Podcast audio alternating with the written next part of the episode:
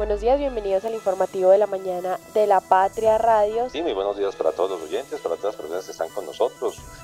Acá estamos una vez más en el informativo de la mañana de la Patria Radio. Llevamos 100 años informando la verdad a todo Caldas, porque si salió en la patria, es verdad.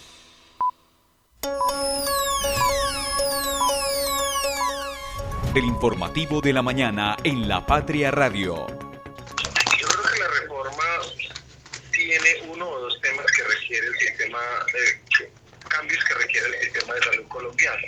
Que se haga giro directo, o sea, que el Estado recupere el control de la salud del país, que se acabe la integración vertical y que, por ejemplo, algo que no plantea la reforma, pero que yo siempre quise que existiera, es que los centros territoriales recuperaran competencias como los programas de promoción y prevención, son temas que se requieren.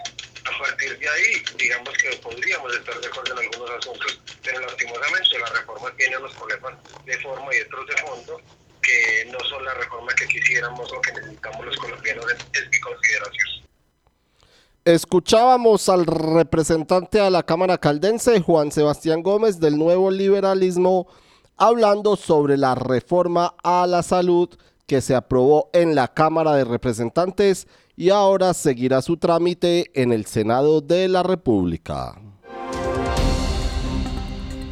¿Qué tal? ¿Qué tal? Saludo cordial, bienvenidos, buenos días en este jueves 7 de diciembre, día de alumbrado. La fábrica de licores de Antioquia tendrá que retirar del mercado su aguardiente amarillo.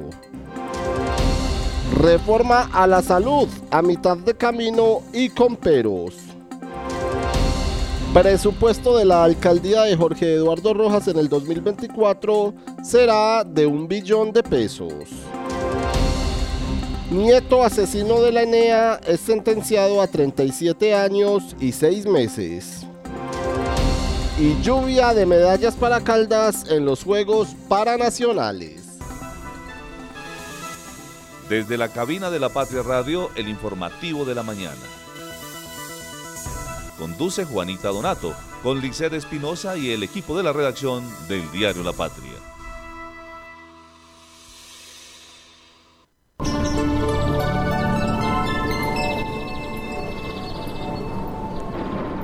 Saludo muy especial para todas las personas que se conectan a esta hora con nosotros en el informativo de la mañana de la Patria Radio. A esta hora tenemos 15 grados de temperatura en la ciudad de Manizales, un cielo que está mayormente nublado. Tendremos temperaturas mínimas para hoy entre 12 y 14 grados y máximas entre 20 y 22 grados en la capital caldense. Se esperan eh, algunas probabilidades de lluvias para las horas de la tarde sobre todo. Después de la una de las dos de la tarde podría llover algo en la ciudad de Manizales. Así es que la recomendación para hoy es a que usted de pronto esté atento, lleve paraguas, pues, lleve eh, un saco también. Si tiene mucho calor, pues lo lleva en la mano pero la recomendación para este jueves, según nuestro pronóstico del clima, es a estar atento porque podría volver a llover como lo hizo esta semana, creo que el lunes, donde llovió en algunos sectores de la ciudad, algo rápido, y hoy podría pasar lo mismo. El tráfico a esta hora. Nos vamos a revisar el tráfico hasta ahora en la ciudad de Manizales, el tráfico a esta hora en la capital caldense y empezamos en este jueves, como les decimos, 7 de diciembre, día de alumbrado, día de velitas en la ciudad de Manizales, en el país también, la tradición del alumbrado navideño. Tenemos que la movilidad a esta hora en Manizales es tranquila, avanza con normalidad la, la movilidad en la capital caldense. Hay tráfico lento en el carril eh, que sale del municipio de Villa María, conduce hacia el sector de la terminal de transportes, también para los vehículos que llegan desde la INEA antes de llegar a la terminal Los Cámbulos. Hay tráfico lento para los vehículos que se dirigen a La Fuente, a Estambul, a la estación Uribe, a Nogales, para esos carros hay tráfico lento, en el sentido contrario fluye con mayor eh, tranquilidad la movilidad a esta hora en la ciudad de Manizales. La avenida Kevin Ángel también presenta normalidad a esta hora en la capital caldense, en el sector de Laureles, donde está allí la EPS o la nueva EPS, pues se presenta algo de tráfico lento, es donde están los semáforos antes de hacer el desvío, por ejemplo, para hacer la U, para devolverse hacia la clínica o hacia el sector de carabineros, pues allí en ese semáforo se presenta algo eh, de movilidad lenta a esta hora, en el sector donde está ubicada la nueva EPS de Laureles, el resto de la avenida Kevin Ángel fluye sin ningún inconveniente, algún pequeño trancón antes de llegar a las obras del intercambiador vial de los Cedros en el sentido Molplaza Universidad Autónoma. En el sentido contrario no hay ningún problema hasta ahora. La vía Manizales Neira fluye sin ningún inconveniente. Hay algún pequeño eh, trancón en el carril de bajada antes de llegar al relleno sanitario de la capital caldense. La avenida Santander podríamos decir que a esta hora es la que presenta mayor congestión, mayor movilidad, sobre todo en unos tramos como el de la Universidad Católica, como la Universidad de Caldas de Palo Grande, allí en Las Palmas, también más abajo llegando al sector de El Triángulo, posteriormente eh, por el sector de Plaza 51 también se presenta algo de movilidad lenta a esta hora y ya más adelante también por el sector de la clínica de la presentación, algo de tráfico, pero está más fluido. Ya en el centro de la capital caldense sí observamos algo de tráfico lento en la avenida del centro y también en las obras del Boulevard de la 19 por el sector de San Andresito. La avenida paralela fluye con normalidad a esta hora, a excepción de eh, un punto entre el Hospital Universitario de Caldas y el sector de Confa. Este clic acaba de lograr que el día dure un poco más. Nuestra energía conecta los retos con soluciones energéticas para toda Colombia. Somos Gensa. Energía que conecta. Cotraman, una empresa al servicio del Oriente de Caldas. Viaje siempre con nosotros a Manzanares, Samaná, Bolivia, Pensilvania, Marquetalia, Marulanda y La Dorada. Informes al 312-260-0698. Santa Sofía se posiciona como el mejor hospital cardiovascular del país, con los equipos más avanzados, los especialistas mejor calificados, cinco quirófanos y unidad de cuidados intensivos quirúrgica para atender patologías de alta complejidad y cuidar la salud de su corazón. Desde el 2 de octubre del 2023 hasta el 16 de febrero del 2024, ven, compra y participa en el sorteo del vehículo Renault Quid 2024. Aplican condiciones y restricciones. Cable Plaza, un encuentro, una experiencia. ¿Sabes qué sucede con el deporte, la economía, la política, el entretenimiento de Manizales, Caldas y el país? Suscríbete a La Patria Impresa tres meses por solo 92 mil pesos o a La Patria Digital por un año por solo 89 mil pesos. Y entérate de todo lo que pasa dentro y fuera de tu ciudad con La Patria, el periódico de casa. Informes 893-2880. Las primeras de primera. Las primeras de primera. Hoy tenemos en nuestro periódico la edición 36.328. Una linda foto de abrir con los tenis mesistas eh, paranacionales caldenses porque siguen las celebraciones. Antes de ir con las noticias en nuestra primera página, les decimos que hoy con la patria está circulando la novena de aguinaldos cortesía del Centro Comercial Fundadores, así que quienes compren la patria hoy, quienes tengan la patria el día de hoy, pueden eh, acceder a la novena de aguinaldos para que empiecen a, a rezarle la novena al Niño Dios a partir del próximo 16 de diciembre, edición 36.328 de La Patria. Siguen las celebraciones. En nuestra parte posterior de nuestra primera página de hoy encontramos a Luis Alberto Valencia y a Héctor Castañeda quienes celebran el oro, la medalla de oro en el dobles de tenis de mesa en la categoría TT4 TT5 de los sextos Juegos Paranacionales, el tenis de mesa que se disputa en Expoferias. Caldas logró ayer 7 oros, 3 en tenis de mesa, 2 en ajedrez y 2 en natación. Don Kevin Campiño sigue la cosecha de medallas entonces para el departamento de Caldas, algo muy positivo y siguen las celebraciones. Antioquia deberá retirar del mercado su aguardiente amarillo. La Superintendencia de Industria y Comercio le ordenó a la fábrica de licores de Antioquia como medida cautelar retirar, ojo a esto, de inmediato del mercado colombiano los productos identificados como aguardiente real que reproducen o se asemejan a la presentación del aguardiente amarillo de Manzanares, producto eh, o producido por la industria licorera de Caldas. Eso incluye, según la superintendencia, abstenerse de promocionar y comercializar en el mercado colombiano dicho licor y además modificar su presentación. La demanda la presentó la, la licorera al calificar dicho producto como una copia.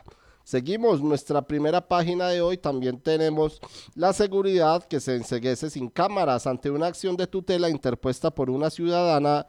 La alcaldía de Manizales respondió que 79 cámaras del sistema de seguridad están fuera de servicio, mientras que en otro informe de la policía se indica que son 110 robo de cable, obsolescencia y daños que requieren de productos importados son obstáculos que limitan el paso y nuestra otra, nuestra otra fotografía en este jueves es los municipios de Caldas que están encendidos ya con la Navidad. La mayoría de municipios de Caldas ya encendieron el alumbrado navideño, como es el caso de Anserma, donde se engalanó la Plaza de Robledo, una linda fotografía que encontramos en nuestra parte inferior de nuestra primera página.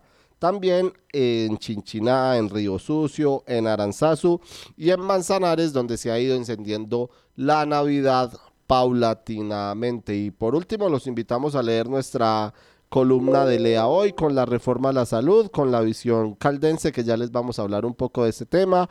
Junior y Medellín que jugarán la final de la Liga Betplay.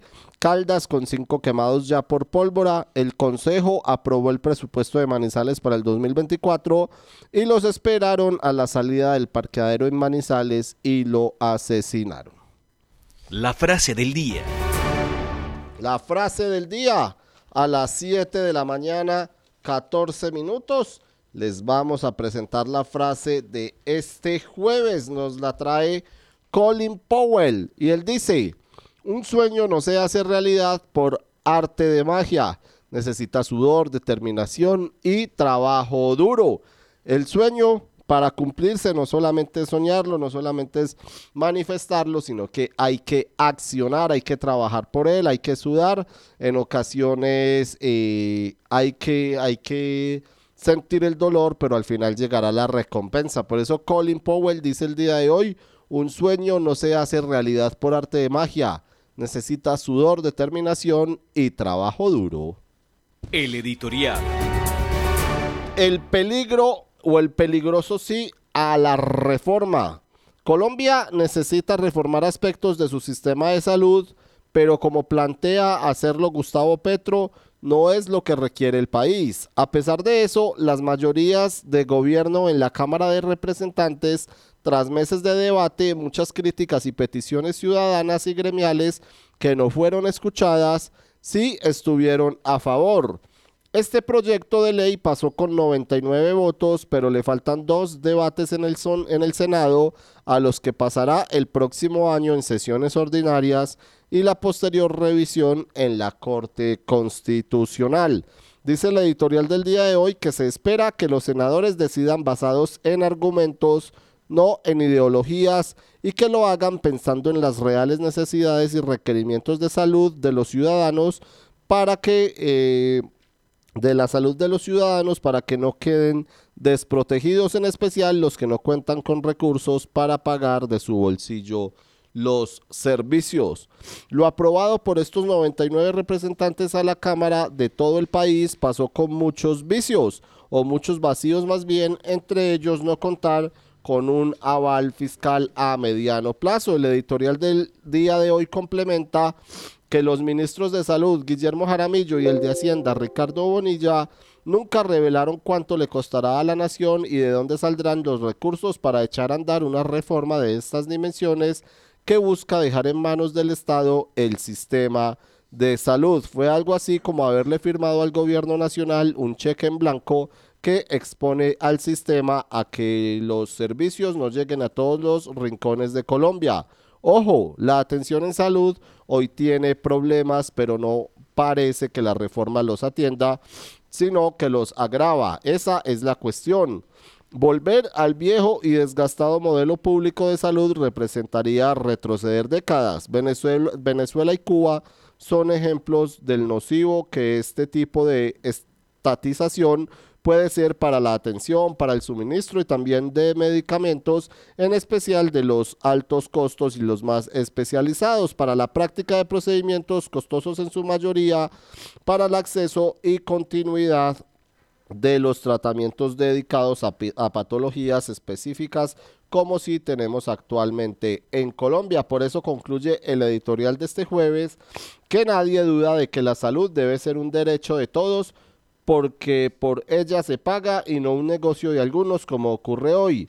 Pero para atacar ese tipo de irregularidades es que se debe estar atento a, o es que debe estar atento el Estado con toda su estructura e instituciones. El trámite de esta reforma en el Senado no puede ignorar, como sí lo hizo la Cámara de Representantes, el conocimiento y la experiencia en el sector salud de la academia y de expertos, incluso de las propias asociaciones de usuarios que han advertido de estos riesgos. Tienen mucho por decir y por explicar. Ahí están las ayudas para resolver este problema. 7 de la mañana, 19 minutos. Saludamos a esta hora a don Oscar Beyman Mejía, editor de salud y de educación de la patria.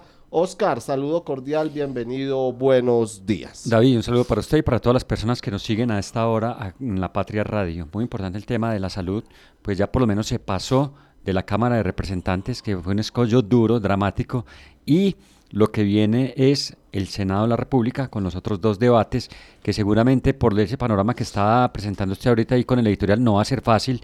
O sea, la oposición seguramente va a seguir haciendo fuerza para que eh, algunos artículos, por lo menos de, de, los que pasaron ahora, eh, sigan en debate, se discutan más, se socialice más el tema y pues esperamos que que todo salga bien, ¿cierto? Sobre todo, un problema allí, eh, David, es que uno muchas veces ha dicho, todos los gobiernos, que la plata está, pero la plata eh, se suele ir para otro lado, no se reinvierte en salud como debería ser. Es que la dinámica del, de los servicios, de los eh, servicios de este contenido social como la salud y la educación, por ejemplo, deberían ser reinvertidos en el mismo sistema para que se mejore, para que cada vez esté mejor, pero si la plata se va para otro lado, si la plata que debería llegar oportunamente a los hospitales, a las IPS que prestan los servicios, se demora en llegar y hay veces no llega, porque uno, eso es pan de cada día, las cuentas que tienen las EPS con las IPS.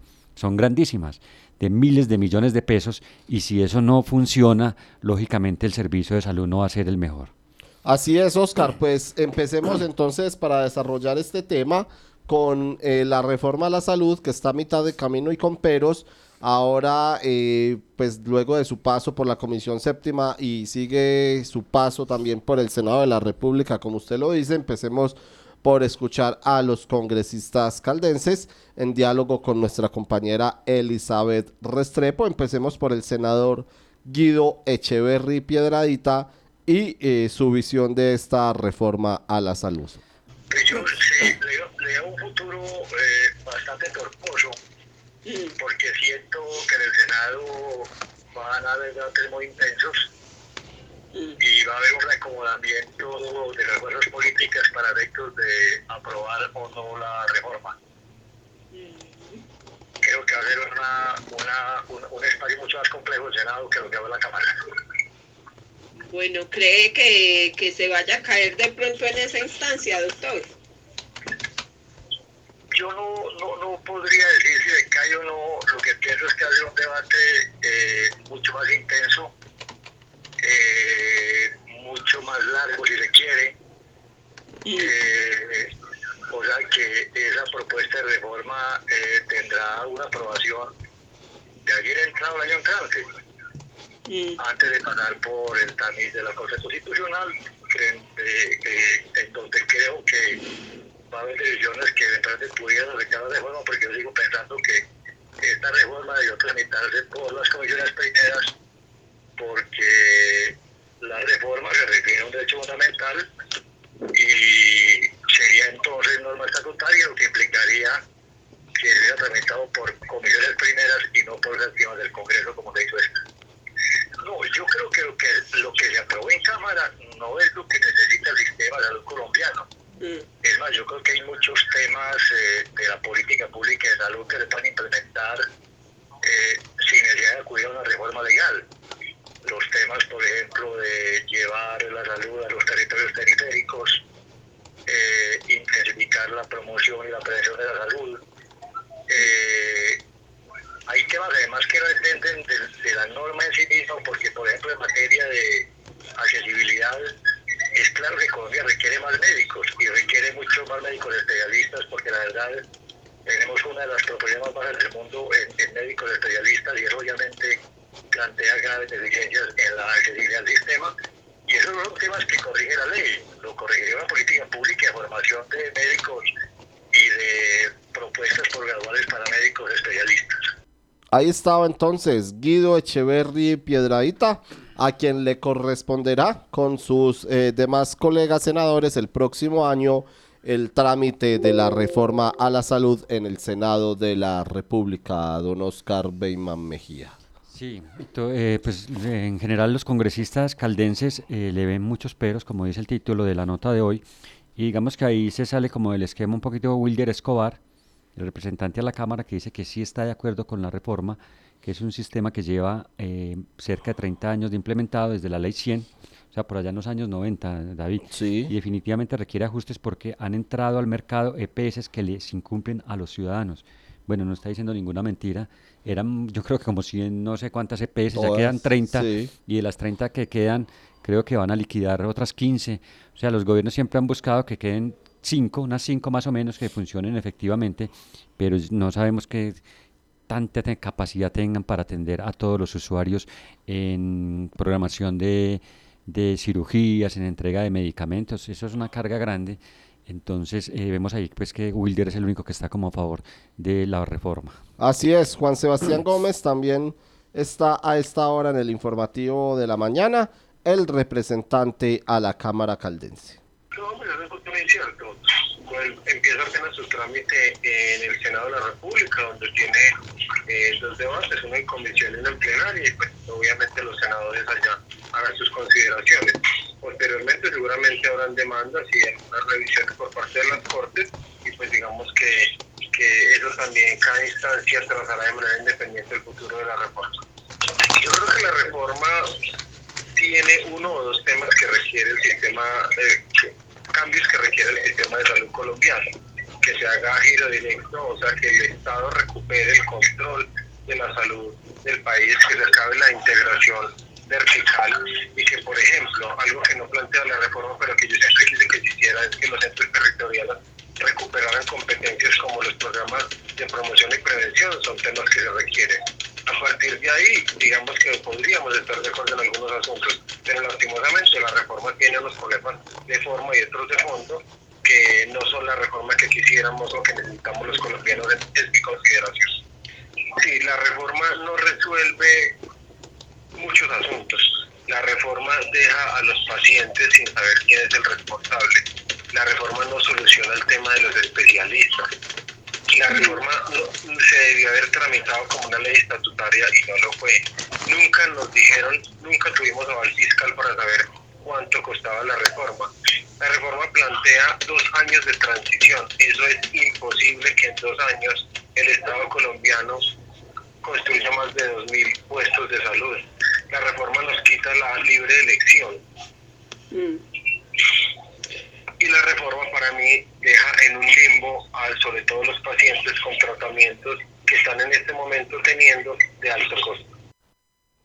7 de la mañana, 26 minutos. Finalmente, Oscar, escuchemos a Cristian Pérez, él es ex concejal eh, de Manizales, quien pues en su paso por el Consejo de la Ciudad, eh, pues, digamos que de una u otra manera eh, siempre alzó las banderas de la salud.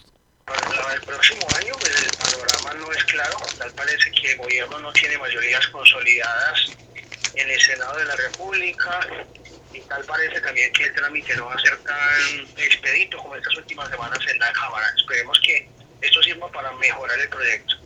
En lo que tiene que ver específicamente con la reforma hay cosas positivas como por ejemplo la acentuación del modelo de salud preventivo, eso es muy positivo, pero hay cosas muy negativas que se aprobaron, como por ejemplo la desaparición de la libre elección para que los usuarios no tengan la posibilidad de elegir dónde ser atendidos, eh, se elimina eh, de manera muy fuerte los controles de, de gasto en, en, materia de salud. Eso puede llevar a que haya, un, sin lugar a dudas, un desbordamiento del gasto público en salud. Y cuando hay un desbordamiento del gasto público en salud, teniendo en cuenta que los recursos no son ilimitados, eventualmente pues, eso puede ser representado en la negación de servicios. Eh, digamos que cosas muy preocupantes como, como esas y que sin lugar a dudas no, no, no hay tranquilidad de que el Estado sí tenga la capacidad institucional en dos años de transición para poder asumir tantas funciones dentro del sistema de salud. Creo que la reforma tal y como va no es conveniente.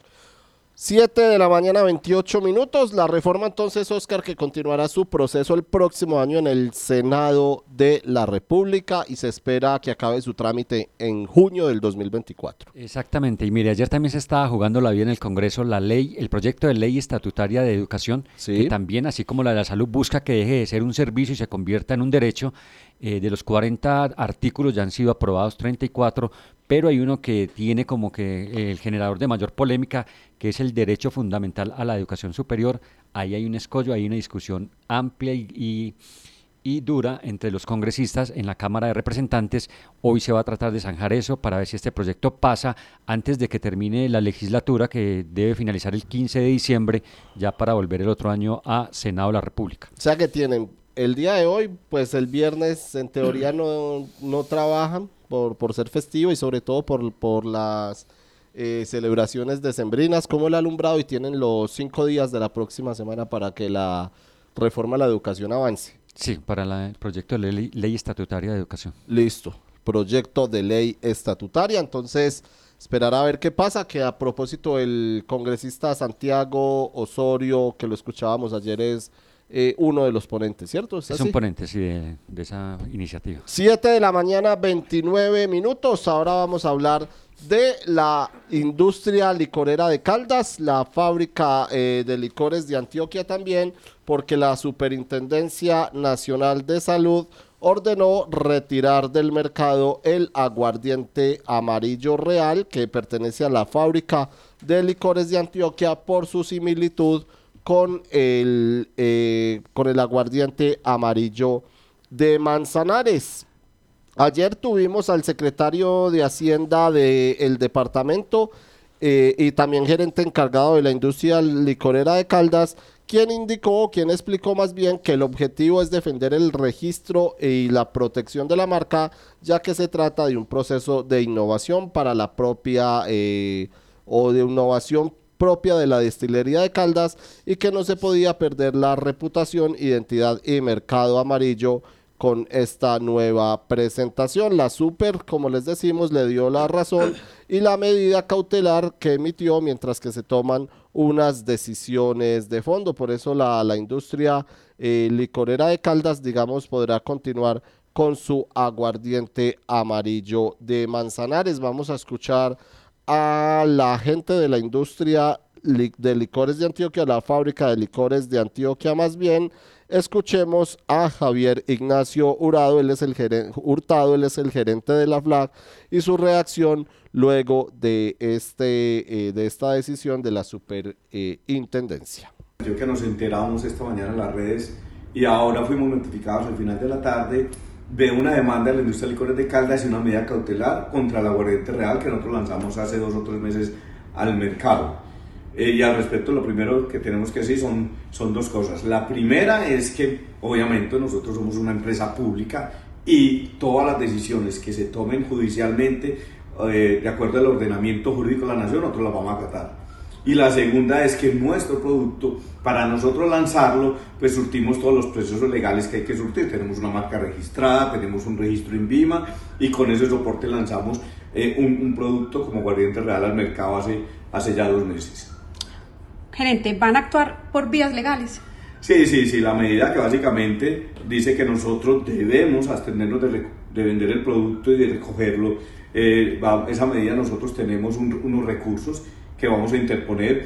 Como ellos pusieron la demanda y solicitaron la medida cautelar y que les fue otorgada, ahora en los recursos nosotros tenemos la oportunidad de escribir nuestros argumentos para que la ya conociendo también los argumentos que nuestros abogados y nuestro equipo técnico eh, pongan a consideración, pueda tomar la mejor decisión posible al respecto y ojalá sea favorable hacia la, los intereses de la fábrica de licores de Antioquia. No, y con el producto que está en el mercado es, nosotros somos una empresa líder del mercado, pues nosotros este año casi que vamos a vender 70 millones de botellas, eso estamos creciendo un 30%, gracias a, a lo mismo, porque como fábrica licor de Antioquia siempre estamos proponiendo para, eh, al, a los consumidores nuevas experiencias de consumo. Nosotros queremos acercarnos a ellos y esto era eh, como, como, como, como se debe, eh, una propuesta para traer nuevos consumidores a la fábrica de, de, de, de licores de Antioquia. El producto que está en el mercado, nosotros de los 68, 70 millones de botellas, hemos colocado 200 mil unidades. Es un tema que es muy relevante porque de verdad es, eh, es, un lanzamiento y nosotros queremos que salga muy bien, pero nosotros tomaremos las medidas que sean necesarias y que, y que los organismos de control nos, nos pongan a, a consideración que, que, que llevemos a cabo. La industria licorera de Caldas vendió este año cerca de 3 millones de botellas de aguardiente amarillo y este año también se o, vendió el año pasado cerca de 3 millones y este año se espera terminar con unas 7 millones de botellas, un crecimiento del 133%. Esto es en el mercado nacional, pero sin contar a Cundinamarca, donde se cerraron las fronteras. Internacionalmente ya se comercializa el aguardiente amarillo en España, en Ecuador y en Centroamérica. Escuchemos a Mauricio Vélez Maldonado, él es el gerente saliente de la industria licorera de Caldas ILC.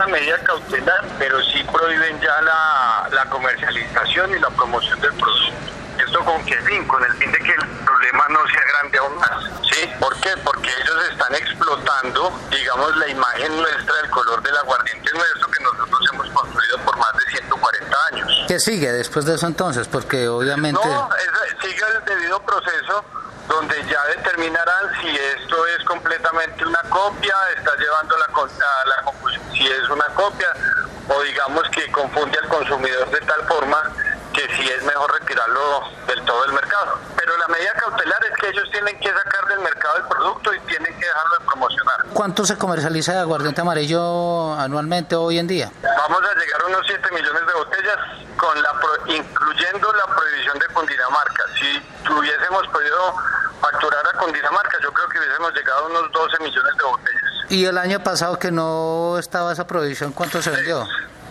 Tres. ¿Tres millones? Sí, señor. O sea, y este año ya siete, casi el doble, más del doble. Sí, sí más del doble, sí, señor. Así Perfecto, es. en el mercado nacional. En el mercado nacional, sí, ya estamos exportando también. ¿Cuánto? A otros países. No, no, no tengo la cifra de exportaciones, pero ya estamos llevándolo a España, Ecuador, y estamos registrando a Centroamérica, y estamos registrando en otros países.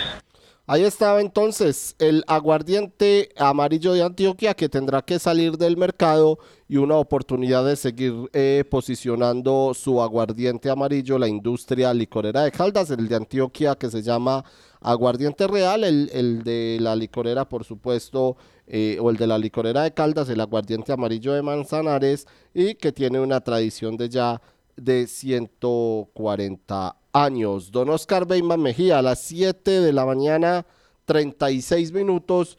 pues empiezan a ver solas eh, las, las calles de las ciudades eh, porque ya terminó la, la, época escolar, porque muchos salen de vacaciones, pero se empieza a ver mucho tránsito en las carreteras del país y sobre todo en esta semana donde hay un puente festivo viernes, sábado, domingo, entonces va a estar eh, amplia la movilidad en el territorio nacional. ¿Qué dice el Ministerio de Transporte sobre el tema? Así es, David. Mire, le comento que 883 personas perdieron la vida en siniestros viales en el 2022, solamente en ese diciembre, o sea que es una cifra muy alta, 883 personas. Y dice el Ministerio que es precisamente esta época de diciembre y comienzos de enero donde más se cuando más se movilizan eh, vehículos de servicio de pasajeros en el país. Se movilizan 1.595, perdón, 1.595.824 de esos vehículos y transportan, según el cálculo de ellos, este año van a transportar 14.782.079 pasajeros. O sea, 14 millones que van a estar en movimiento durante todo este tiempo en sus rutas eh, por, el, por el país. Por eso, el Ministerio y la Agencia Nacional de Infraestructura le recomiendan, sobre todo a las autoridades eh, locales, alcaldías, gobernaciones, policía y demás, eh, tener muy en cuenta estas cifras para mantener eh, los operativos relacionados con el uso del casco, evitar el consumo de alcohol, uso de luces y chalecos reflectivos, revisión técnico-mecánica y velocidad, estar muy, muy al día con estos temas y sobre todo porque se ha detectado algo, eh, según este informe que presentó ayer el Ministerio, y es que eh, los días que hay eh, pago de salario, sea, la quincena del 15 o, o del 30, es cuando más se generan accidentes. Justo en esos días suele pasar eso y ahora pues que hay prima y eso la gente va a tener más plata en el bolsillo y como que eso incrementara la euforia, el deseo de salir a tomar, de, de, terminar rompiendo las normas de tránsito en temas como de velocidad y no uso de las medidas adecuadas y concluye eso en este tipo de accidentes. Así es, eh, lamentablemente, pero por ejemplo Oscar Beima Mejía, eh, lo, lo que usted dice es muy importante, hacer revisar el carro, una revisión exhaustiva antes de salir a viajar, antes de eh, irse de paseo con la familia, revisar las condiciones de los frenos, de las llantas, las luces, el motor, por ejemplo, que tenga el aceite, que tenga agua. Eh, son detalles mínimos, pero que pueden garantizar la seguridad de los ciudadanos y, por supuesto, a la hora de conducir mucha cautela y mucha precaución. La Orquesta Sinfónica y Batuta se unen por regalos para los niños. La Orquesta Sinfónica de Caldas y el Coro Infantil de Batuta se presentarán hoy en el gran concierto navideño que será a partir de las 5 de la tarde. Esto es en el Centro Cultural y de Convenciones Teatro Los Fundadores, dos, dos horas antes, digamos, del alumbrado navideño. El evento no tendrá cobro de boletería, pero el ingreso, o en el ingreso más bien, se recogerán regalos para los niños de escasos recursos de la ciudad. Así que la invitación está entonces para que las personas asistan a las 5 de la tarde de hoy al eh, Centro Cultural y de Convenciones Teatro Los Fundadores, al, orquesta, al, concierto de la Orquesta Sinfónica de Caldas y Batuta que se unen por regalos para los niños. 7 de la mañana, 40 minutos. Don Oscar, noticias positivas en este jueves para cerrar la semana laboral. Me parece muy bien, David. Mire, la semana pasada estamos hablando de los recursos para el plan de alimentación escolar, de tal manera que se tengan esos recursos, se logren contratar con las empresas que lo vayan a prestar el servicio a los niños de Caldas, en este caso a los de municipios diferentes de Manizales, que son cerca de 64 mil. Pues ya la Secretaría de Educación de Caldas abrió la licitación por 31.700 millones para por lo menos comenzar el primer semestre a prestar este servicio que tiene que ver con el complemento de desayuno y el complemento de almuerzo. Son 64 mil niños, le recuerdo que van a beneficiarse con esto y es muy efectivo que se haga de una vez, eh, eh, David, porque esto requiere unos tiempos, o sea que los, los, procesos de contratación, mientras se hace la selección, mientras se firma el contrato, mientras se prepara la, logística, que en los municipios es más diferente, que digamos que Manizales puede ser más fácil, que ir a prestar un servicio, ponga, pongámosle de un ejemplo, en Samaná, a una zona rural lejana, llevar el, el, alimento escolar es muy difícil, entonces muy bueno que se tomen esas precauciones, que se haga el proceso de licitación rápidamente para que el 22 de enero los niños entren y reciban de una vez estas garantías de servicios que les permiten permanecer en el servicio educativo. Súper importante ese tema. Sí, y rápidamente también le comento, eh, David, a usted y a los oyentes, que ya comenzó la reparación de la vía principal de la entrada al corregimiento de Arauca, o sea, entre Santágueda y Arauca, esta vía es muy importante en la conexión con el occidente, ya se está haciendo esa obra, se suma a eso que ya allí ya también están, eh, que está quedando casi que lista la, la, estación de policía, muy importante porque es que Arauca es el centro ahí en el occidente de Caldas, a pesar de ser un corregimiento, tiene mucha movilidad y es muy importante para esa zona. Otra noticia positiva tiene que ver con las inversiones que se han hecho en el Hospital San Lorenzo de Supía.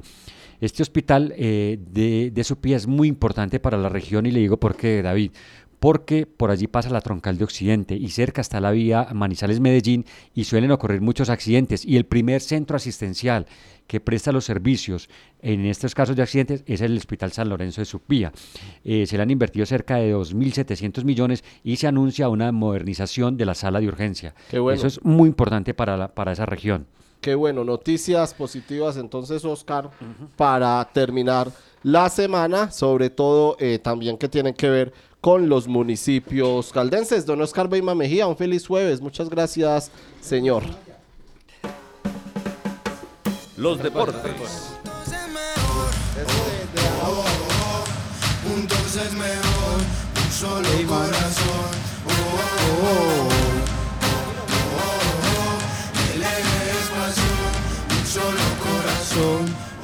7 de la mañana, 43 minutos. El editor de Deportes de la Patria que le ha hecho un seguimiento riguroso a los Juegos Nacionales, ahora a los Paranacionales. Don Osvaldo Hernández, saludo cordial, buenos días. Juntos es mejor, director. Así es. Sencillito, juntos es mejor para toda la vida, para todo. Sí, ya completamente no es, de acuerdo. Yo soy el que más sé, si no es el trabajo en equipo. Totalmente. Exactamente. Eh, Siguen las no es seguimiento, David. Es acompañamiento y es una responsabilidad que tenemos con todos nuestros lectores y todos nuestros deportistas. Completamente de acuerdo con usted. Digo seguimiento porque ha sí, estado no lo entiendo. ahí y en, y en camino con el título de nuestra primera página porque siguen las celebraciones, pero usted ha sido un apóstol del deporte caldense. Muchas gracias. Y se están cosechando las medallas, los triunfos, siguen las celebraciones, hay lluvia de medallas. Para Ayer Caldas. siete oros, David. Qué bueno. Tres en tenis de mesa, dos en natación y dos en ajedrez. Yo creo que lo bonito no solamente de los nacionales, sino de los paranacionales, la variedad de medallas en todos los deportes. Sí. Y eso habla efectivamente que bien o mal hay un proceso, que bien o mal ha habido apoyo, porque a veces le pongo un ejemplo y es podría sonar chocante, pero hay que citarlo. Usted mira las medallas, por ejemplo, de Risaralda, los Juegos Nacionales y todas la, el 60% son en arquería o tiro. Sí. Entonces, sí, muy bueno porque se hacen fuertes en lo que son fuertes, pero hay que extender esa, esos procesos para te- tratar de buscar más medallas. Así es, don Osvaldo. Empecemos por el tenis de mesa. Ayer hubo medallas en Expoferias. Exactamente, mire, eh, fue por equipos, en dobles, se llama así en tenis, y la lograron con eh, Héctor Castañeda y Luis Alberto Valencia, con, eh, mm, ¿con quién? Con Andrés Puerta y Santiago Ramírez, eh, también por equipos, y con Manuela Celis y Sandra Cuervo. Esa fue la fiesta ayer del tenis de mesa en el, en el, en el que, en el, en el, en Expoferias, que es donde se está desarrollando estas competencias. En Armenia, que es donde hay natación, Jessica Tascón, pues ganó por la mañana y ganó eh, por la tarde. Ella gana los, eh, perdóneme, gana los 200 metros combinados en la noche y en la mañana ganó los 100 metros de espalda, ¿cierto? Y creo que eso ratifica, tiene cuatro medallas esta Cuatro chica. preseas, sí, señor. Cuatro medallas de oro, creo que la deportista... Sí, eh, es la que más medallas individualmente. individualmente tiene para Caldas porque en esgrima José Heiber Camacho logró dos medallas de oro En eh, tenis de mesa, por ejemplo, Héctor Castañeda hizo una individual y la que usted nos está mencionando en estos momentos en la modalidad de dobles, pero eh, individualmente Jessica Andrea Tascón Foronda, eh, que ya la vamos a escuchar también, es eh, individualmente hasta ahora la más ganadora de los Juegos Nacionales en su totalidad para Caldas, incluidos nacionales y para nacionales. Sí, y, y yo creo que lo de tenis de mesa, muy bien lo de la Secretaría del Deporte, muy bien el apoyo que se ha dado. Pero yo creo que eh, Sandra, Sandra, eh, ay, Sandra. San- sí, Sandra Henao, que es la, la, la orientadora de este proceso, hay que darle todos los méritos a ella, que lo tiene desde que empezó. Sandra Y- Echeverry. Exactamente, sí, y ahora verla recogiendo estos frutos, creo que es el premio, es el premio eh, justo para ella. Bueno, y nos vamos para Pereira, David, ayer, donde Luisa Fernanda Molina ha ganado la categoría individual del ajedrez clásico en físicos. Estamos hablando de Juegos Paranacionales. Y más tarde le ratificaron el título por equipos, también en esta misma categoría, en esta misma modalidad. ¿Al lado de quién? Al lado de. eh, al lado de. Disculpe, de. eh, Sandra.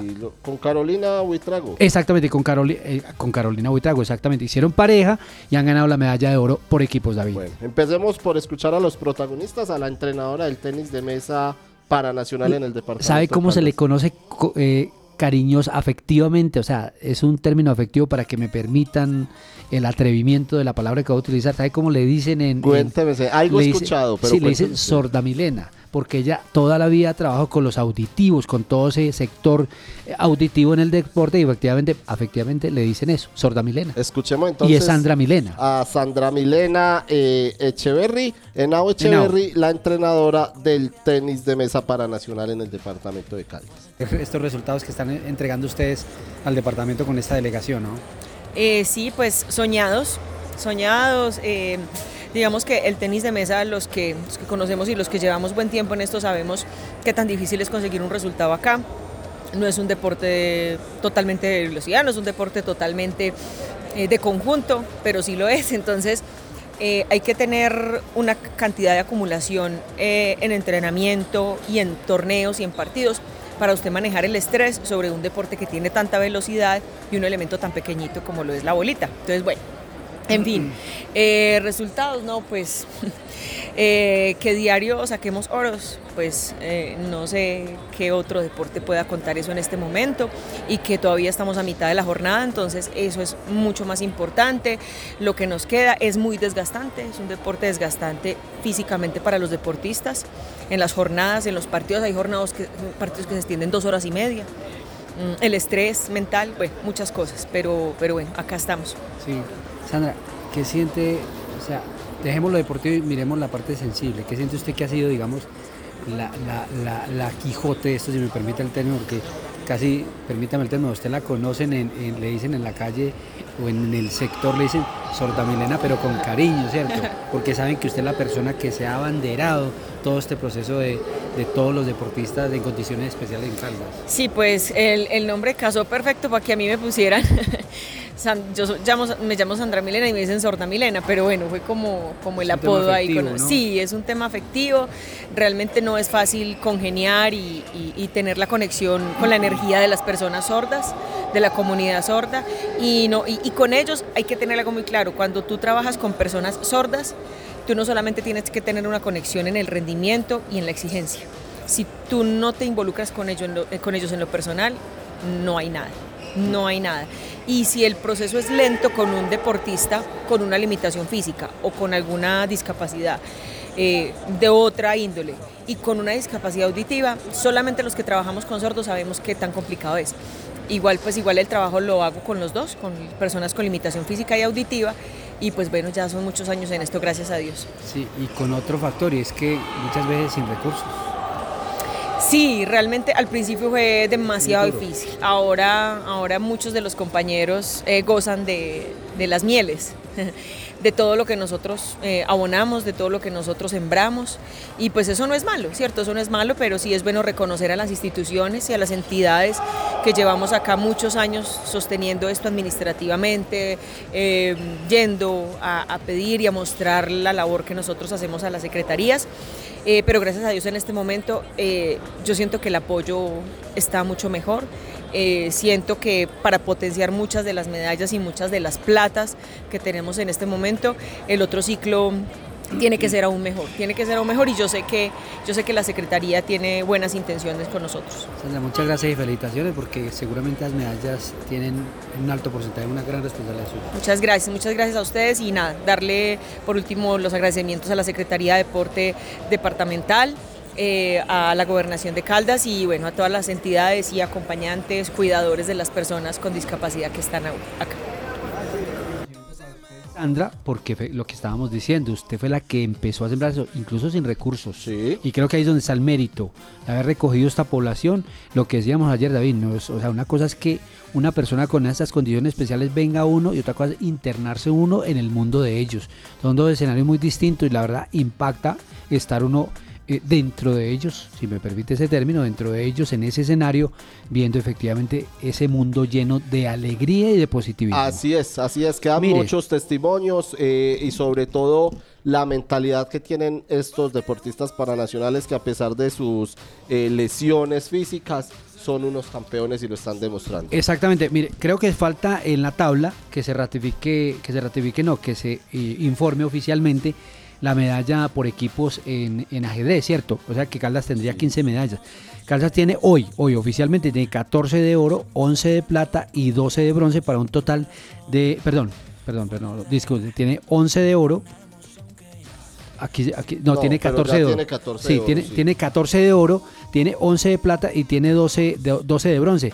Mire, David, pero lo que quería sintetizar con esto es que eh, Caldas eh, ya batió su propio récord en la historia de los Juegos, porque recordemos que en el 2019 hizo 7 de oro, 7 de plata y 13 de bronce para un total de 27, y en el 2015 apenas hizo un oro, David, Sí. 6 de plata y 5 de bronce, lo que le da un total de 12, eh, de 12 eh, eh, metales. Ahora pero son ya 14 oros, 11 platas hasta el momento y, y 13 bronces. Exactamente, y 13 bronces, ratificando que ya está doblando prácticamente la figuración de hace 3, 4 años. Así es, don Osvaldo. Para terminar, ¿qué continúa en la agenda Mire, deportiva para Nacional? Para, para quienes se van a quedar en casita o quienes no van a salir absolutamente nada y quieren ver deporte este fin de semana, hay Fútbol 7, la unidad deportiva Palo Grande. Esa fiesta sí que es bonita, el fútbol, de verlos a ellos que son con problemas cognitivos jugando fútbol.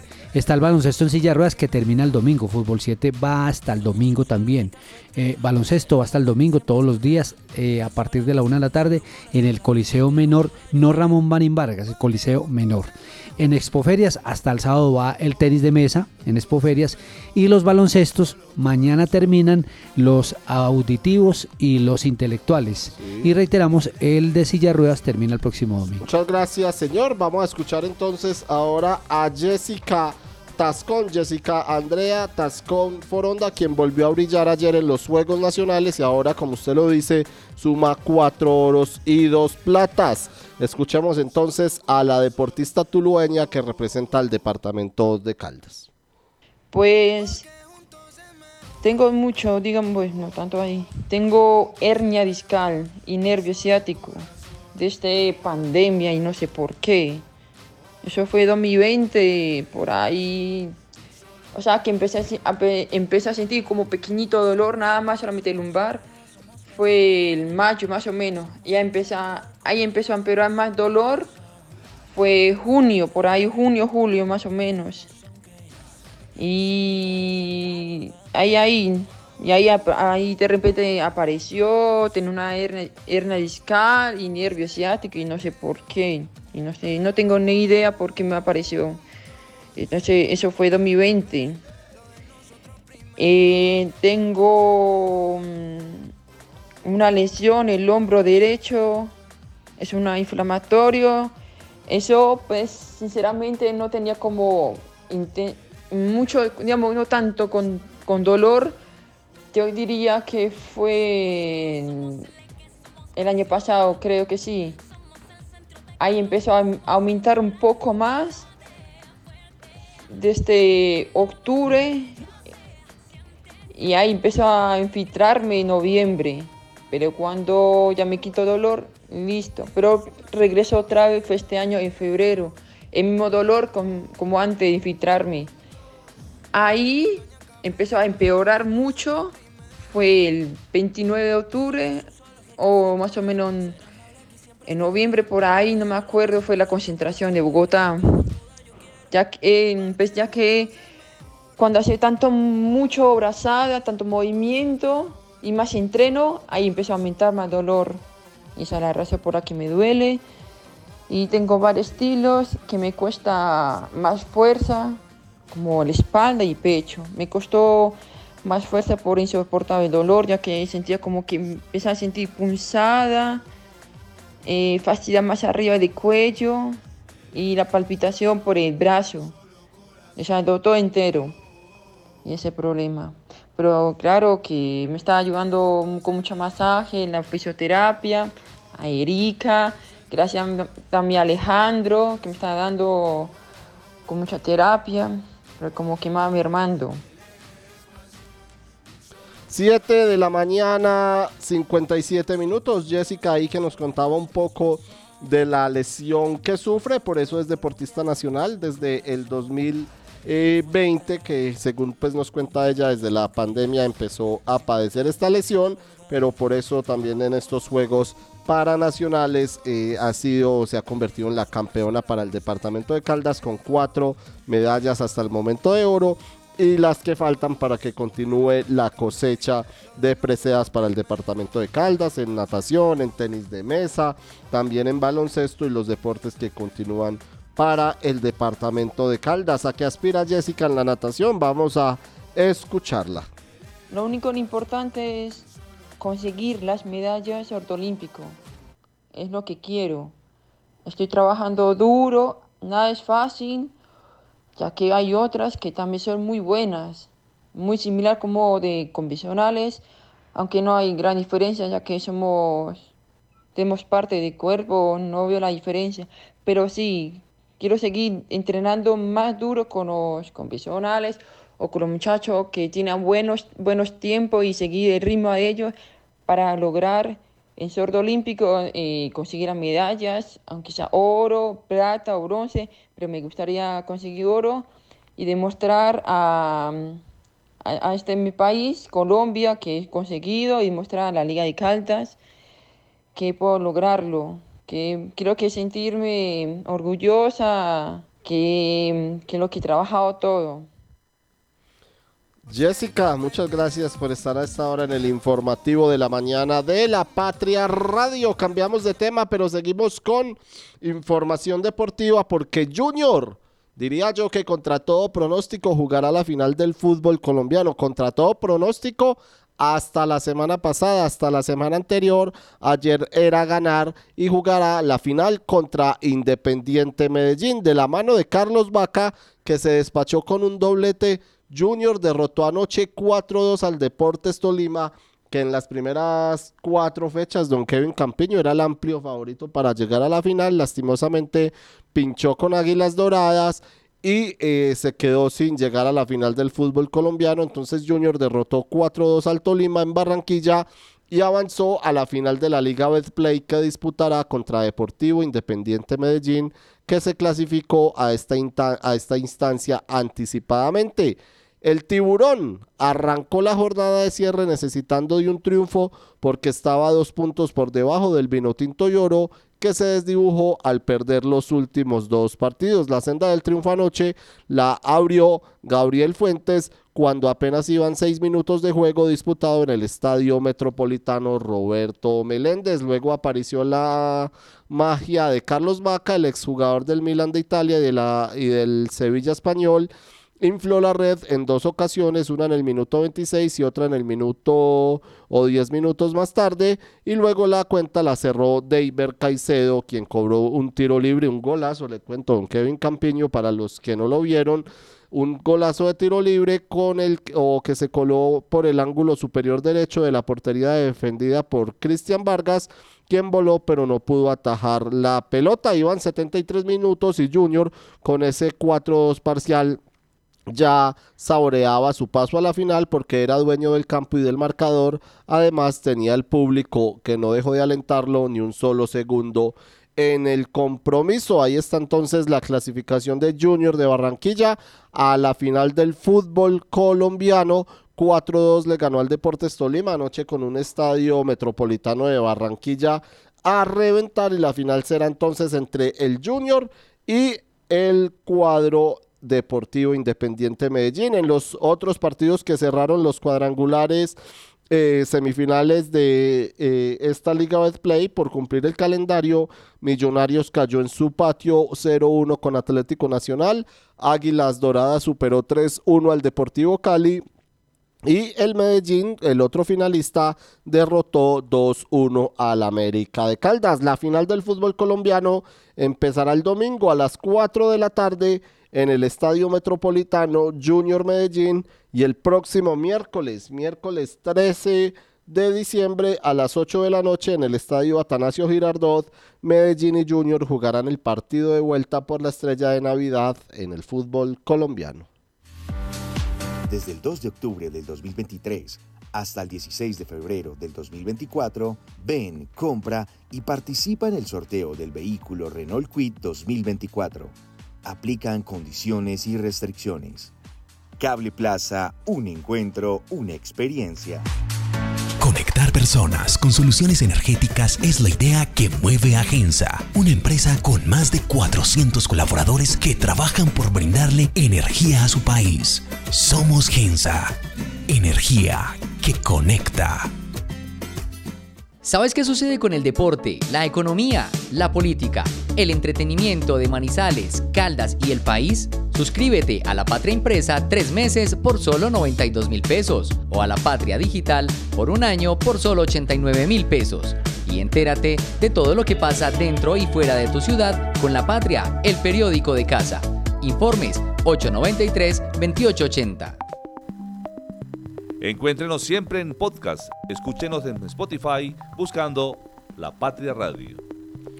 8 de la mañana, 3 minutos. El presupuesto de la alcaldía de Manizales para el próximo año será de un billón de pesos. El presupuesto municipal con el que iniciará el mandato Jorge Eduardo Rojas ya está definido y será de un billón cinco mil doscientos diecisiete millones de pesos que fueron aprobados ayer para el presupuesto de rentas y gastos de Manizales en el 2024. Dentro del total, 692.138 millones, o sea, el 68,85% serán utilizados en inversión. Eh, son pilares eh, de versión que acá se los tenemos. Por ejemplo, 546.711 millones corresponderán al pilar denominado Ciudad del Desarrollo Humano con Equidad. 75 mil millones eh, irán a, pasarían a Ciudad Conectada. 44 mil millones se usarían en el de Ciudad Sostenible y Resiliente. 15 mil millones se emplearían en gobernanza con transparencia y 10 mil 250 millones irían a ciudad competitiva con empleo e innovación. En la plenaria, 15 concejales de 19 votaron a favor del proyecto. Solo Julián García y Adrián Arango de Alianza Verde votaron en contra. Víctor Cortés del Partido Liberal y Orlando Quiseno de Cambio Radical se ausentaron de la votación. Entre tanto, el presidente del Consejo y ponente del artículo, Simón Ramírez, él es del Partido Conservador y el coordinador ponente César Díaz del Partido Liberal, celebraron el resultado obtenido en la sesión extraordinaria un billón quinientos, un billón cinco mil doscientos diecisiete millones de pesos, entonces será el presupuesto de Manizales para el año 2024. El nieto asesino pagará 37 años de prisión. Ahora les hablamos de noticias judiciales porque el Estado, eh, o esto dijo más bien la fiscal al referirse a la condena que debía recibir vía preacuerdo, pasó de autor a cómplice Juan Pablo López Castaño de 27 años, quien aceptó que asesinó a su abuela Adelaida Vázquez Arias de 63 años se acabó o se acabó con la vida no solo de Adelaida, sino la de familiares que lo sobreviven por golpe. Se acabó con la vida no solo de Adelaida, sino de los familiares que lo sobreviven por el golpe sufrido. Dijo esto, esto es una grave conducta, fue un daño real el creado. Se aprovechó de la indefensión de la abuela y actuó con sevicia una crueldad excesiva que permite concluir que tiene un alto grado de insensibilidad. Debe ser una pena ejemplarizante. El día del crimen, hace un año y ocho días, en la vivienda de la calle 99, número 2301 de la ENEA, Juan Pablo usó un machete, cuchillo y destornillador para atacar a su familiar. Hoy paga él por este crimen que generó indignación en Manizales. Escuchemos a Diego Hidalgo, nuestro compañero de sucesos de la patria, que nos amplía la información judicial en este jueves. David, un cordial saludo para usted en esta mañana de ya de Navidad, pues eh, empezamos en forma ya con los alumbrados a partir de hoy, hoy mañana. Un saludo para, para todos los lectores, para ustedes, que prendan una velita para por la paz del país, por eh, que haya tranquilidad en la ciudad, porque no haya homicidios, no haya muertos, no haya desaparecidos, no haya fallecimientos en accidente de tránsito, que la gente pueda pasar una Navidad tranquila. Lastimosamente todos los días pasa algo ocurre algo como lo que, las cosas que informamos acá. Eh, le cuento que en la edición de hoy los lectores pueden encontrar varios temas, entre ellos tenemos una información en la que hacemos referencia a que en la ciudad de las 400 algo cámaras que existen, 110 eh, están eh, fuera de servicio. Esto lo, esta información la, la conseguimos a través de una veedora veedora de salud, Piedad Cárdenas, que ella había interpuesto una acción popular donde pedía información sobre las cámaras y pedía mejorar unas líneas telefónicas de la policía. Esa acción popular era contra la alcaldía. Ellos respondieron que eran 79 las cámaras que estaban dañadas, pero ella posteriormente envió otro derecho de petición a la policía y ahí le dijeron que eran 100 las 10, 110 las cámaras que están fuera de servicio, que eso pues es una situación grave para la seguridad de la ciudad, más en esta época donde se aumentan algunos delitos. Eh, muchas, eh, algunas están obsoletas porque ya cumplieron su ciclo de vida, otras han sido afectadas por los vándalos que roban cables o roban elementos y hacen que no funcionen, otras eh, dan una imagen borrosa, bueno, hay diferentes tipos de situaciones que las pueden encontrar hoy en resumen para ver qué ha pasado con esa situación. Eh, el juzgado falló a favor de la demandante, pero la alcaldía hay que toca esperar una segunda instancia. Hacemos seguimiento a un tema que aquí hablamos también eh, desde el año pasado, desde noviembre del año pasado, cuando eh, lastimosamente reportamos que un muchacho mató a la abuela en el barrio La Nea, con demasiada sevicia, como lo dice la misma fiscalía. No contento con haberla asesinado después de que ya estaba muerta, siguió atentando con ella, contra ella, perdón, y lo habían, lo habían procesado inicialmente por feminicidio, pero luego de una reformulación de imputación se terminó que no era un feminicidio, sino un homicidio agravado. En la nota les explicamos por qué, para acá, para no alargarnos. El caso es que ya fue condenado esta semana vía preacuerdo, pasó de ser autor del delito a cómplice una figura que se permite en el derecho penal y eh, terminó con sentenciado a 37 años y 6 meses de prisión. Ahí les contamos pues cómo fue lo que ocurrió durante la audiencia y por qué se dio esta sentencia. Y además pues recordamos cómo fue eh, el crimen. Eh, también tenemos un resumen, hubo varios casos de muertes en el departamento, hubo un homicidio en Manizales, en el sector del barrio Marmato, adelantico de, del barrio del Nevado, es una persona que vivía en, este último barrio del Nevado, guardó su carro en horas de la noche en un parqueadero y cuando salió lo estaban esperando. Le dispararon en tres ocasiones, la víctima tiene 52 años y de esta manera Manizales llegó a 31 homicidios en lo corrido del 2023, que es una cifra inferior a lo que sumó durante todo el 2022. Es decir, que las cifras, la estadística va bien, pero pues obviamente esos tipos de casos preocupan demasiado y más sumado a lo que hablábamos ahora del tema de las cámaras de seguridad. También tuvimos muertes violentas eh, en, en, Marmato, una persona rodó por una ladera perdió la vida.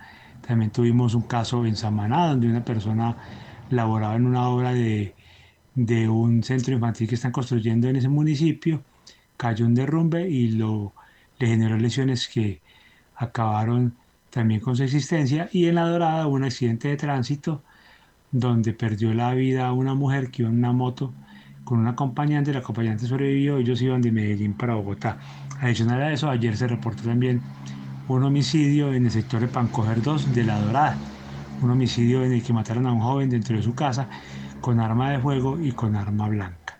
Esto es más o menos lo que pueden encontrar los lectores en la, en la edición de Patria y de Cubo en las redes sociales y de nuevo reiteramos pues que, que sea una noche de paz, una noche iluminada, sin quemados por pólvora, eh, sin homicidios, sin hechos que lamentar, para que la gente pueda disfrutar de esta época tan bonita del año.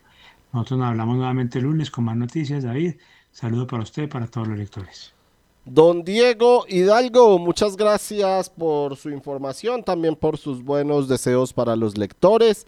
Que así sea, que así sea, que sea una noche tranquila, que sean días tranquilos y sobre todo a propósito con pocos quemados por pólvora que ya les vamos a dar más información. A esta hora, 8 de la mañana, 12 minutos, le damos la bienvenida al editor de Cubo Manizales, don Juan Luis Taborda.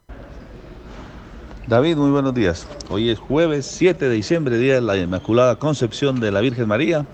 Y esto es lo que trae el periódico Cubo para todos sus lectores. Las innovaciones siempre están a flor de piel y esto fue lo que sucedió en unos unas ventas de comida en Antioquia donde están vendiendo obleas con aguardiente. Con un spray le rocian aguardiente a las obleas y a decir de quienes los compran, resultó la prueba bastante interesante. Gustó mucho y ahora son muy perseguidas esas obleas con aguardiente. Y una mujer que tenía relaciones sexuales dentro de un motel en Corozal Sucre falleció mientras estaba en el acto. Lamentablemente pues esta situación se hizo viral porque la, el motel se llama La Hora Feliz y ella fue y fue su, su última hora en el caso insólito de esta noticia que les presentamos hoy. Y también insólito resultó la manera como reaccionó una mujer porque la vendedora de una panadería le dijo a su acompañante, mi amor, ¿qué necesita? Y con ese mi amor la señora entró en furia y literalmente destruyó la panadería. Todo esto en Mundo Curioso, las noticias insólitas del mundo, en el, el ejemplar de hoy. Y hoy jueves 7 de diciembre, grados en colegios de Caldas. Les tenemos un recuento de lo que han sido en San José y en la vereda Morritos. Ya compró el regalo de Navidad, les hicimos un sondeo a nuestros lectores y apenas lo han comprado el 24%. Hay un 76% que aún está pensando qué comprar. Y ojo que el ruido en diciembre es uno de los principales enemigos de las mascotas. La pólvora, las detonaciones que no son constantes hacen que las mascoticas entren en un estado de desespero y de angustia que solo quien tiene una mascota puede entender. Y fueron capturadas las personas que integraron una agencia de viajes que aparentemente vendía viajes turísticos muy agradables para toda la gente y resultó ser una fachada, pues era una red de prostitución que vendía mmm, recorridos sexuales por diferentes partes de Cartagena de Indias. Estos, planes, estos paquetes y planes turísticos estaban orientados solo a personal extranjero. Los turistas entonces llegaban, venían a delinquir, incluso a veces hasta con menores de edad, en Cartagena. Y ya se confirmó la sentencia del joven que en un ataque de ira asesinó a su abuela de diferentes maneras con, utilizando varias armas blancas en el barrio La Enea. Pues bien, pagará 37.5 años de vida.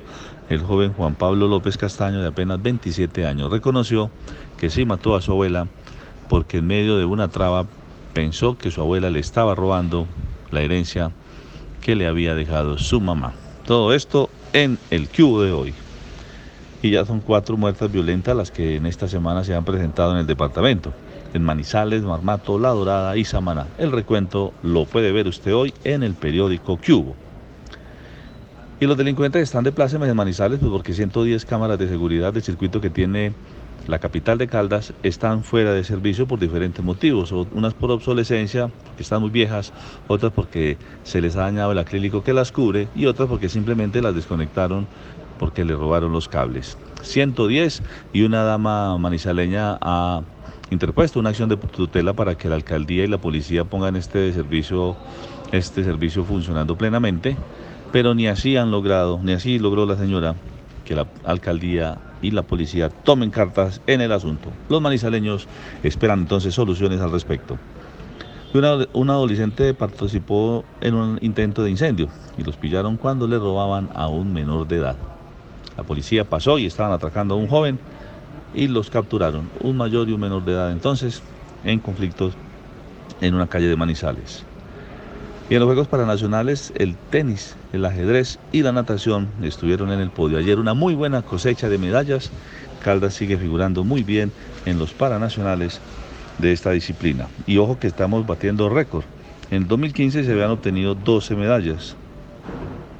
En el 2019 se habían obtenido 27 y en este 2023 van 37 medallas que hacen que esta sea una participación histórica.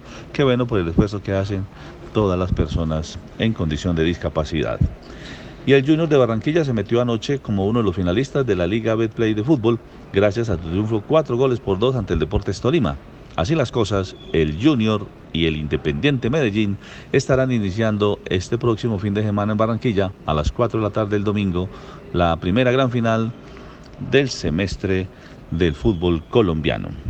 Y los artistas nacionales presentan canciones y propuestas navideñas para que usted las tenga en cuenta este fin de año.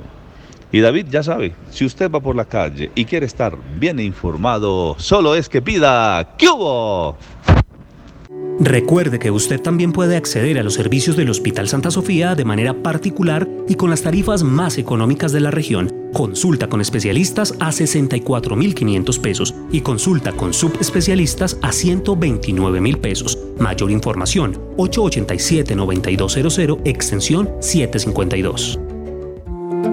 Plásticos de Occidente, líder en fibras, cortinas para baño, suncho y grapa plástica, plásticos hasta de 10 metros de ancho, bolsas plásticas y de papel con o sin impresión, desechables plásticos y de cartón. Encuéntranos en la carrera 17, número 1931, servicio a domicilio, 883-4084 o 884-9181. Somos fabricantes.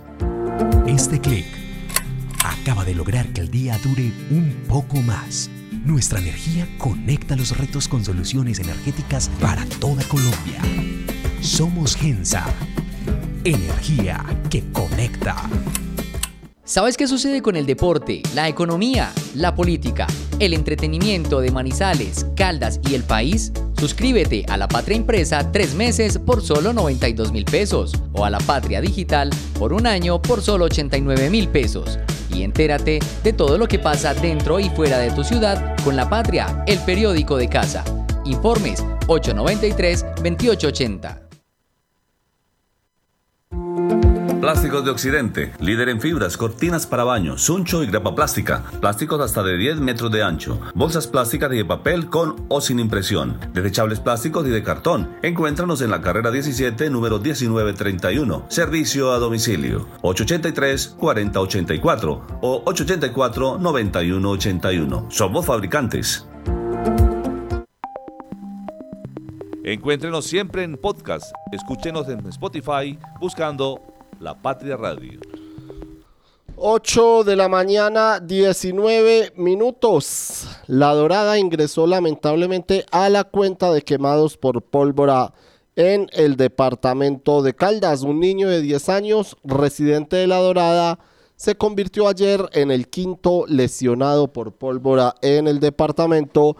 Esto para el periodo de vigilancia de 2023-2024 arrancó el primero de diciembre y acabará el 14 de enero del próximo año después de la feria de Manizales. El pequeño en el puerto caldense se lastimó manipulando unos totes. En la cuenta este año también están un adolescente de 17 años el domingo en Río Sucio al tocar un volador, un adulto de 57 años el lunes en Aguadas al manipular unos totes. A él le amputaron los dedos de la mano izquierda. Una madre de 30 años y su pequeño hijo de 2 años el martes en Salamina. Esto fue en un contacto accidental y ayer, pues como les decimos, el niño de 10 años residente en La Dorada. Aparte de los detallados y por fuera del periodo referido, la Dirección Territorial de Salud de Caldas contó otros cinco lesionados este año. Dos mujeres y tres hombres en Manizales, fueron dos eh, en Manizales, dos en Río Sucio, en Palestina y en Aguadas, con un caso cada uno. ¿Qué pasa con estos casos? Pues están, fueron antes del eh, primero de diciembre, el día en que arrancaba el periodo de vigilancia y por eso no están en la lista de las autoridades o no al menos en- dentro del periodo de vigilancia, pero también hacen parte de la lista de quemados, así las cosas serían 10 en total este año. El médico Jorge Rubio, director de la Territorial de Salud de Caldas, lamentó el hecho de la dorada e instó a los ciudadanos a alejarse de este material este fin de semana cuando será el día del alumbrado, el día de las velitas. Si usted quiere denunciar, puede quejarse de la fabricación, de la venta o el uso de este material con las autoridades. Llame al 1 al 123 opción 2. Además, si tiene accidentes, pida ayuda en el 132 132 de la Cruz Roja o el 119 119 de el Cuerpo de Bomberos. 8 de la mañana 22 minutos. ¿Usted quiere saber cómo va Manizales, cómo va Caldas? Pues acá les contamos con Daniel Hurtado eh, él es el director de Manizales. ¿Cómo vamos? El día de ayer presentamos el informe de calidad de vida de Caldas. Un momento muy anhelado desde Manizales cómo vamos porque en función de la información generada nos permite contribuir a discusiones territoriales más amplias soportadas en evidencia. Hoy, desde Manizales cómo vamos, hacemos una nueva entrega o un nuevo regalo a nuestro territorio. Información útil para la toma de decisiones. Ahora es responsabilidad de todos nosotros. Cualquiera de quien nos está escuchando esos datos les puede ser de utilidad. Porque los datos son utilizados no solo para las, para las decisiones de gran escala, también para las decisiones cotidianas. En este sentido, animamos a que todos ustedes ingresen a www.manizalescomamos.org y exploren todos los recursos que tenemos asociados a este informe. Vienen varios audios asociados a este informe de calidad de vida de Caldas. Permítame colocar algunos datos de interés. Lo primero, ratificar que el departamento de Caldas cuenta con una población proyectada un poco mayor al millón de habitantes. Para ser más preciso, un millón treinta y un mil habitantes aproximadamente. ¿Qué es importante también decir del departamento de Caldas en términos demográficos? Que la región centro-sur del departamento de Caldas es quien concentra la mayor población con un 60%. También está precisamente eh, Magdalena Caldense y Alto Occidente, que juntos como regiones del departamento concentran aproximadamente el 80% de la población. Caldas, al igual que Manizales, como lo hemos manifestado anteriormente, es un departamento que está envejecido. Es decir, cada vez hay mayores de más personas mayores de 59 años, es decir, de 60 años y más, y cada vez menores de 15 años. Aquí hay un reto fundamental y tiene que ver que Caldas está experimentando lo que es una transición demográfica. Hoy nos encontramos en bono 3, es decir, que para el año 2025 aparece un concepto muy importante que es el impuesto demográfico, del cual vamos a hablar en otros audios. En términos sencillos, cada vez la población en edad dependiente se está incrementando en comparación con la población no dependiente. Hablaremos un poco más adelante de estos, de estos datos. Así va Manizales o en esta ocasión así va Caldas. Supimos que... Y se nos va yendo el noticiero, se nos va yendo la semana, la semana laboral. Gracias a todos ustedes por estar conectados con nosotros. Un saludo muy especial para doña Marta Lucía Luna, quien nos dejó los buenos días. Un cordial saludo de paz y bien para todos y en especial para la Patria Radio. Muchas gracias, doña Marta Lucía Luna. Igualmente deseándole para usted un gran jueves de velitas en compañía de la Virgen Santísima. Gracias por sus palabras. Saludo muy especial también para Nancy García, una fiel oyente que siempre está ahí también con nosotros, al igual que doña Marta Lucía, también eh, igualmente nuestros amigos de Info Manizales y Caldas, Albanori Ramírez, quien nos deja los buenos días y muchas bendiciones, amén, y Fabio Osorio López, muchas gracias a todos ustedes por estar conectados con nosotros en el informativo de la mañana de la Patria Radio. Vamos terminando esta semana, como ya les decimos, y vamos con nuestro supimos que del día de hoy, no sin antes invitarlos a ver la caricatura de don Juan Carlos Gómez. hablando a propósito del aguardiente amarillo y del aguardiente real de Antioquia.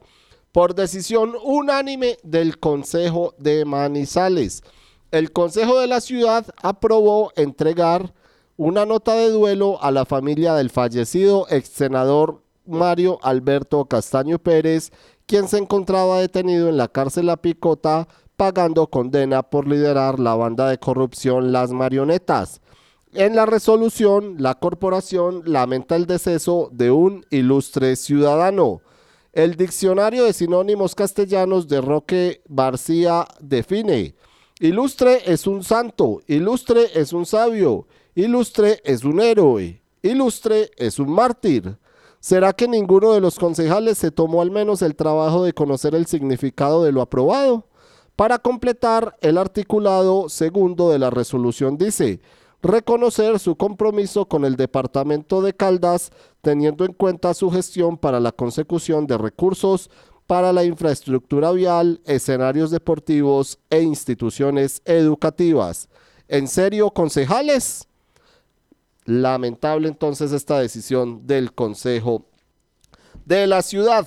Buscan modelos de galerías. En Chinchiná, el alcalde electo Carlos Riveros viajó a Antioquia para mirar modelos más avanzados de plazas de mercado. Quiere replicar una en este municipio, pues a mediano plazo busca poder modernizar la galería de Chinchiná, donde se viven fuertes problemas de desorden en el espacio público especialmente y aseguran que es persecución en Aguadas tras conocer su condena por un caso de corrupción durante su mandato como alcalde. Oscar Johnny Zapata se entregó para cumplir con la pena. Eso sí, aprovechó para criticar al juez del caso, a quien señaló de perseguirlo. ¿Será que con tanta investigación que aún le pesa, seguirá pensando que es una persecución? Pues de esta manera terminamos, supimos el día de hoy terminamos también el informativo de la mañana de la Patria Radio. Gracias a todos ustedes por estar conectados con nosotros. A continuación, hola Manizales y muchas gracias de nuevo por esta semana, por habernos acompañado y un feliz día de velitas de alumbrado en este jueves y viernes.